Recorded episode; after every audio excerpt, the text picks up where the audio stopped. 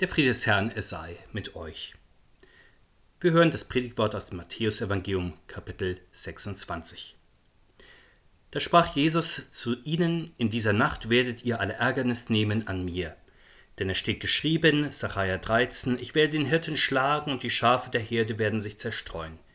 Wenn ich aber auferstanden bin, will ich vor euch hingehen nach Galiläa. Petrus aber antwortete und sprach zu ihm, wenn sie auch alle Ärgernis nehmen an dir, so will ich doch niemals Ärgernis nehmen. Jesus sprach zu ihm, Wahrlich, ich sage dir, in dieser Nacht, ehe der Hahn kräht, wirst du mich dreimal verleugnen. Petrus sprach zu ihm, Und wenn ich mit dir sterben müsste, will ich dich nicht verleugnen. Das gleiche sagten auch alle Jünger.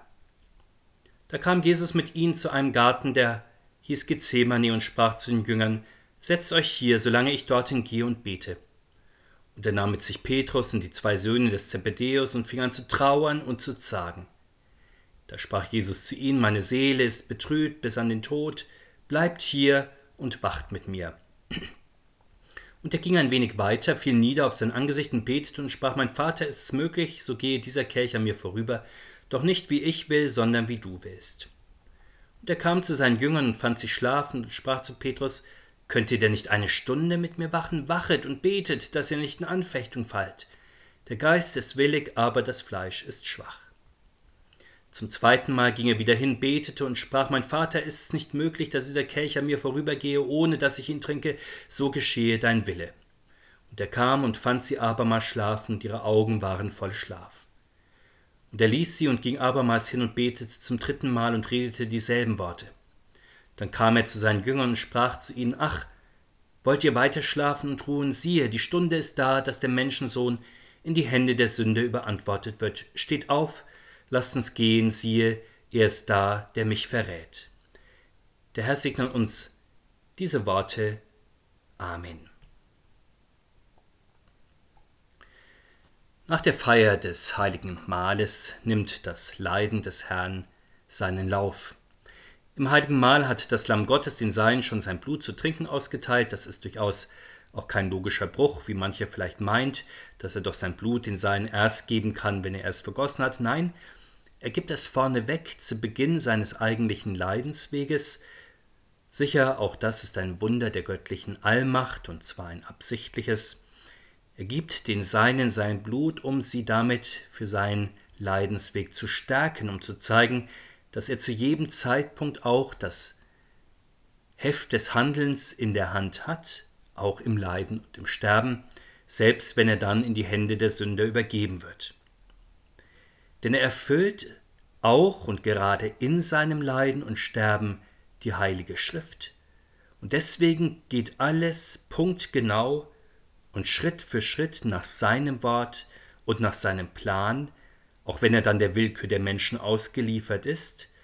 Und das ist der wunderbare Trost des Leidens des Herrn. Nicht allein, dass er aus Liebe zu uns so großes Leid auf sich nimmt, sondern dass er in jedem einzelnen Leid genau den Plan erfüllt, den Gott schon längst seit aller Zeit zur Erlösung der Menschheit gefasst hat. Sehen wir zunächst auf die Ankündigung der Verleugnung des Petrus und der anderen Apostel. Der Herr geht nach seiner Gewohnheit wieder aus der Stadt Jerusalem hinaus in Richtung Ölberg, so wie das Gottesvolk im Alten Testament ein wanderndes ist, dass der Gottesverheißung folgt, so wandert der Herr. Er ist ja kein Landbesitzer oder etablierter Bürger oder residierender König, der sich mit festen Wohnsitzen und standesgemäßen Residenzen wohnlich in dieser Welt einrichtet. Er zieht nicht nur durch das heilige Land seit Beginn seiner Wirksamkeit bis zu seinem Sterben und Auferstehen und darüber hinaus, sondern auch als er schließlich in Jerusalem sein Ziel erreicht. Selbst nach dem Palmsonntag wohnt er nicht in der Hauptstadt, sondern draußen vor den Toren der Stadt, wo er dann auch sterben wird.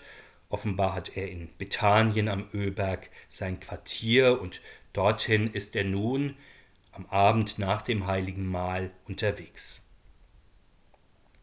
Auf dem Weg bereitet der Herr dann die Seinen seelsorgerlich auf die kommenden Ereignisse vor.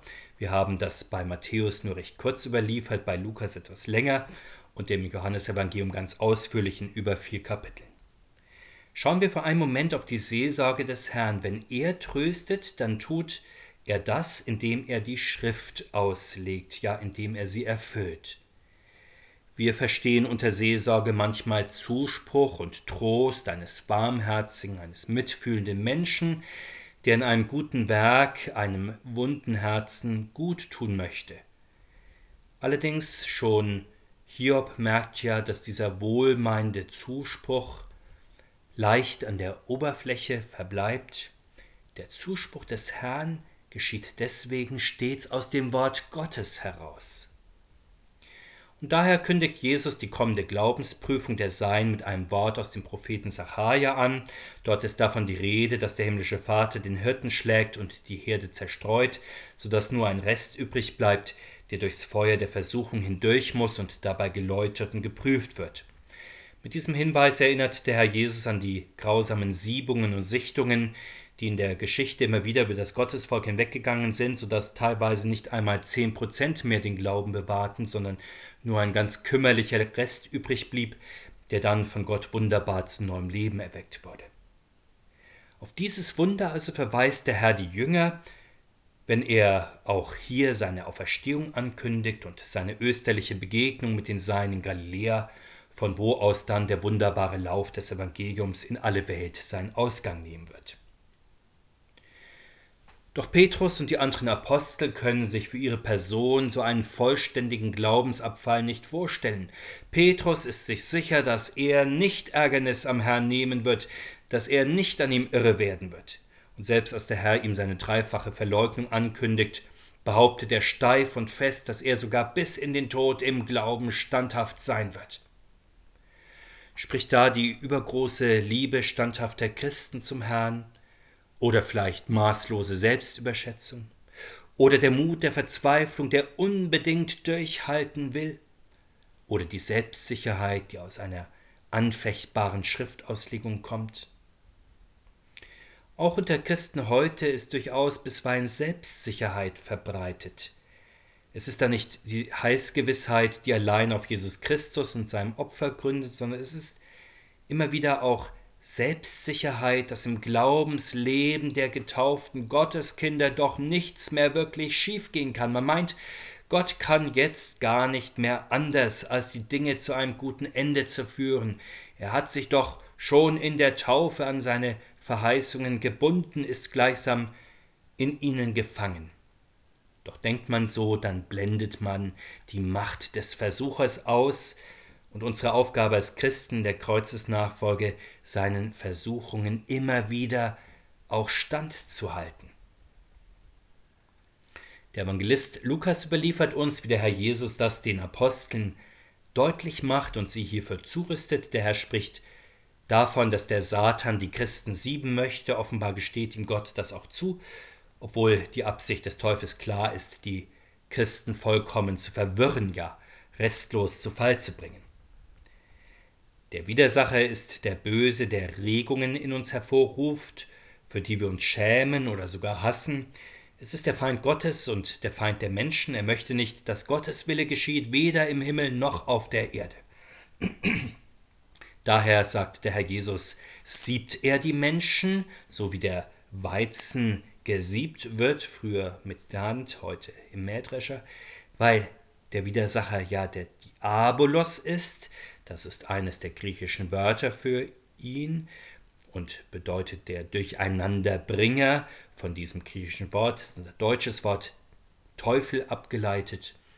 Also, er ist der Durcheinanderbringer, der Chaosmacher, der Umstürzler. Und Jesus beschreibt sein Werk ja sehr anschaulich in diesem Bild vom Sieben des Weizens. Die Spreu wird im Sieb vom Weizen getrennt. Durch starkes Hin- und Herrütteln, so wirft und schüttelt der Durcheinanderwerfer die Menschen hin und her, bis ihnen verschiedene Lebenssituationen, vor allem in den Krisen, Hören und Sehen vergeht, bis sie mangels Orientierung sogar irgendwie wie umgepolt sind. Wie erfolgreich er dabei ist, das sehen wir durchaus bei uns selbst und auch bisweilen bei anderen Menschen, ja in der ganzen Kirche Jesu Christi, welchen Versuchungen sind wir doch immer wieder ausgesetzt, wie oft erliegen wir ihnen auch. Denken wir zum Beispiel an den Zweifel an der Existenz Gottes, an den Mangel an Respekt und Vertrauen ihm gegenüber und an die Geringschätzung des Gottesdienstes und damit der Heißordnung Gottes oder an den Umgang mit dem Wort Gottes auf eine Weise, die vielleicht durchaus fromm erscheint und das menschliche Bedürfnis nach Welterklärung und Religion befriedet, aber die die Wahrheit des Wortes Gottes und die seine Person nicht wirklich trifft. Wir könnten die Liste nun im Blick auf die Gebote 4 bis 10 noch durchaus viel länger fortsetzen. Wie können nun sterbliche und schwache Menschen gegen einen so übermächtigen Gegner wie den Teufel bestehen? Christus betet, dass der Glaube der Seinen nicht aufhöre, auch dann nicht, wenn die Welt im Innersten erschüttert wird und sie am Boden zerstört zu sein scheint. So ist es bis heute, der Sohn Gottes erhält den Glauben seiner Kirche in den Stürmen der Zeit und in allen Versuchungen. Die Christen, sie fallen immer wieder. Aber der Herr bewahrt den Glauben der Seinen durch sein hohepriesterliches Gebet, durch sein Wort und durch seinen Geist. Aber fragen und überlegen wir, warum lässt der Herr überhaupt diese Glaubensprüfungen, diese tiefen Erschütterungen zu?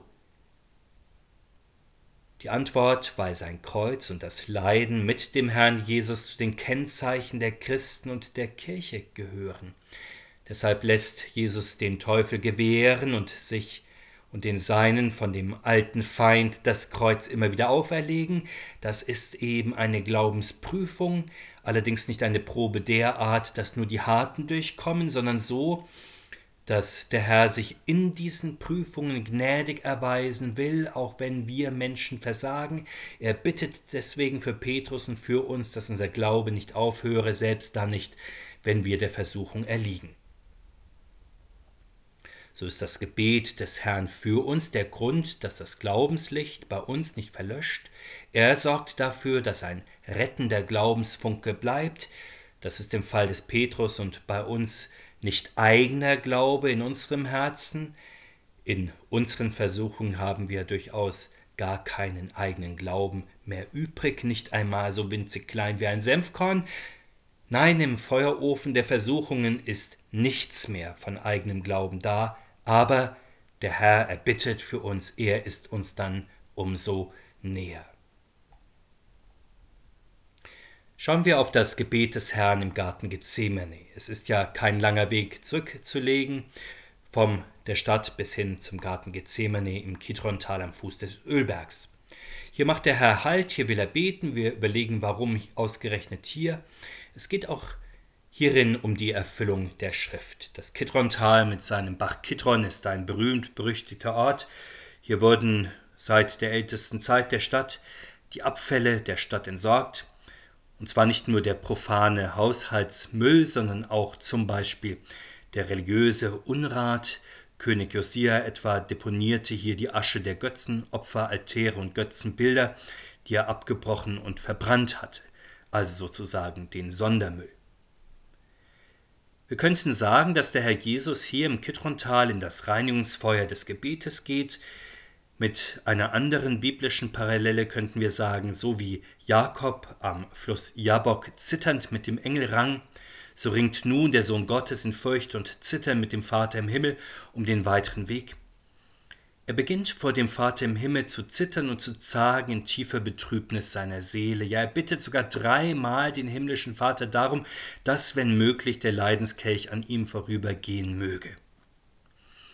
Aber warum betet er eigentlich so? Er, der doch keine Sünde kannte, in dessen Mund kein Betrug war, an ihm war doch nichts, was eines Reinigungsfeuers bedurft hätte. Zweifel kannte er nicht oder Feigheit angesichts seines Auftrages. Wie kann ihn da eine solch furchtbare Angst erfassen? Wie kann er dreimal bitten, dass er, wenn möglich, sein bitteres Heißwerk nicht erfüllen müsse, aber dann natürlich auch, dass der Wille des Vaters geschehe? Der Evangelist Lukas gibt uns einen wichtigen Hinweis. Er berichtet uns, dass der Herr in seinem Gebet mit seinem Tod ringt und während des Gebetes ihm der Schweiß wie Bluttropfen herunterläuft. Im Gebet des Sohnes zum Vater stirbt er also schon tausend Tode, der Vater lädt ihm die Sünde der ganzen Welt auf, der Gottessohn wird in die Kälte eingespannt, die ihn dann zerdrücken wird. Das beginnt also jetzt schon und deswegen läuft ihm der Schweiß wie Blut herunter.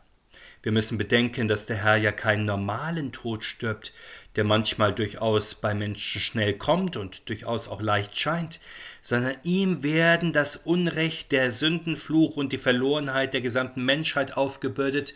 Für sich selbst hätte er sehr wohl gefasst, ja freudig in den Tod gehen können, so wie das manche Märtyrer tun werden, im Blick auf den Herrn Jesus und dank der Erlösung, die er erworben hat.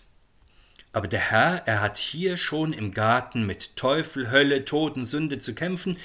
An ihm wird es liegen, ob er das Heil für die Welt gewinnt oder ob die Menschheit in ihrem Dunkel versinkt. Daher auch die undurchdringliche Finsternis dieser Nacht und dieses Gartens im schattigen Kidrontal. So ist es sehr tröstlich, dass der Vater im Himmel dem lieben Sohn Hilfe in seinem Gebetskampf sendet, so wie Elia in der Wüste durch einen Engel gestärkt wurde, als er sterbensmatt war, so steht dem Gottessohn nun ein Engel vom Himmel bei. Blicken wir noch auf zwei weitere Aufgaben, die sich dem Herrn Jesus in seinem Gebetskampf stellen. Er muss sich nicht allein die schwere Sündenlast aufbürden lassen, sondern sich währenddessen in den Willen des Vaters finden und fügen, dein Wille geschehe. Er darf sich also durch die Schwere seiner Aufgabe nicht aus der Einheit mit dem Vater herausreißen lassen. Insofern lernt sogar der Gottessohn in der Schwere seines Leidens den Gehorsam gegenüber dem einen göttlichen Willen und deswegen gipfelt eben sein Gebet dreimal in der Bitte auf, dein Wille geschehe. In der Last unserer Aufgaben sprechen wir mit dem Herrn Jesus in der dritten Vaterunser Bitte. Wir bitten den Vater im Himmel, dass er um Jesu Willen allen bösen Willen bricht, den des Teufels, der Welt und unseres Fleisches, damit wir in allen unseren Aufgaben durch sein Wort und durch den Glauben an ihn gestärkt und auch erhalten werden. Blicken wir noch auf eine dritte Bitte des Herrn im Garten Gethsemane. Er bittet letztlich den Vater auch um die Errettung vom auferlegten Tod. Auch darin ist der Gottessohn vorbildlich. Er nimmt seine Auferweckung aus dem Tod nicht für selbstverständlich, weil sie doch schon längst etwa im göttlichen Heilsratschluss beschlossen liegt oder weil doch sonst sein Sterben überhaupt keinen Sinn ergibt, weil sie ja auch die Belohnung ist für seinen treuen Dienst. Nein, der Gottessohn nimmt all das nicht als selbstverständlich, sondern bittet dennoch inständig den Vater, so wie er immerzu bittend und dankend mit ihm im Gespräch ist. Auch dieses vorbildliche Gebet des Herrn möchte uns eine Gebetsanleitung sein. Er ruft ja dreimal Petrus, Jakobus und Johannes dazu auf, nicht zu schlafen, sondern wenigstens eine Stunde mit ihm zu wachen, mit ihm zu beten, allerdings sie schlafen. Bekanntlich werden wir Menschen immer wieder von der Müdigkeit übermannt, auch und gerade in unseren geistlichen Übungen und Aufgaben. Wir suchen Erquickung von der Last der Welt, gewohnheitsmäßig im Schlaf, dabei sind unsere Träume, die bösen genauso wie die süßen, keineswegs ja immer erbaulich, auch wenn man so große und schöne Träume träumt wie viele Menschen unserer Zeit, manchmal auch wir selbst, etwa vom virologischen Sieg über Pandemien, von der immer stärkeren Vernetzung unserer Welt, von großen technischen Entwicklungssprüngen, von der Wiederherstellung des ökologischen Gleichgewichts, von Ressourcenersparnissen und vielem anderen mehr. Mit dem Gebet, vor allem mit dem Gebet im Namen Jesu Christi, verhält es sich doch merklich anders. Dieses Gebet bittet dem Vater im Himmel durch den Sohn, dass er sein Wort, sein Reich und seinen Willen bei uns und in dieser Welt ausbreite, und zwar gegen alle Widerstände, die sich dem entgegenstellen, bei uns, bei anderen Menschen in der Welt insgesamt. Dieses Gebet ist auch wirksam im Heiligen Geist. Es stärkt uns, damit wir nicht in die Tagträume und in die Anfechtungen dieser Welt fallen, weder am Tag noch in der Nacht. Im Wachen und im Beten stellt uns der Heilige Geist in die Gebetsgemeinschaft, ja in den Gebetskampf des Herrn. Und bei ihm brauchen wir keine Angst mehr zu haben vor dem, was in dieser Welt wichtig und groß, vielleicht auch furchterregend und grässlich ist. In seinem Gebet finden wir Frieden, weil er in Gethsemane und dann schließlich und endlich am Kreuz die Welt überwunden hat, für sich selbst, aber vor allem für die Welt und für uns. So beten wir, Herr Jesus Christus, wir loben und preisen dich für dein, dein Gebetsring in Gethsemane. Du hast dich unter die Kälte des Gesetzes, des Gerichtes und des Zornes gestellt, um uns Gerechtigkeit, Freispruch und Gottes Barmherzigkeit zu erwerben. So bitten wir dich, hilf durch deinen Heiligen Geist, dass wir mit dir wachen und beten, besonders in dieser Fasten- und Passionszeit. Amen. Der Friede des Herrn sei mit uns heute und alle Tage und in Ewigkeit. Amen.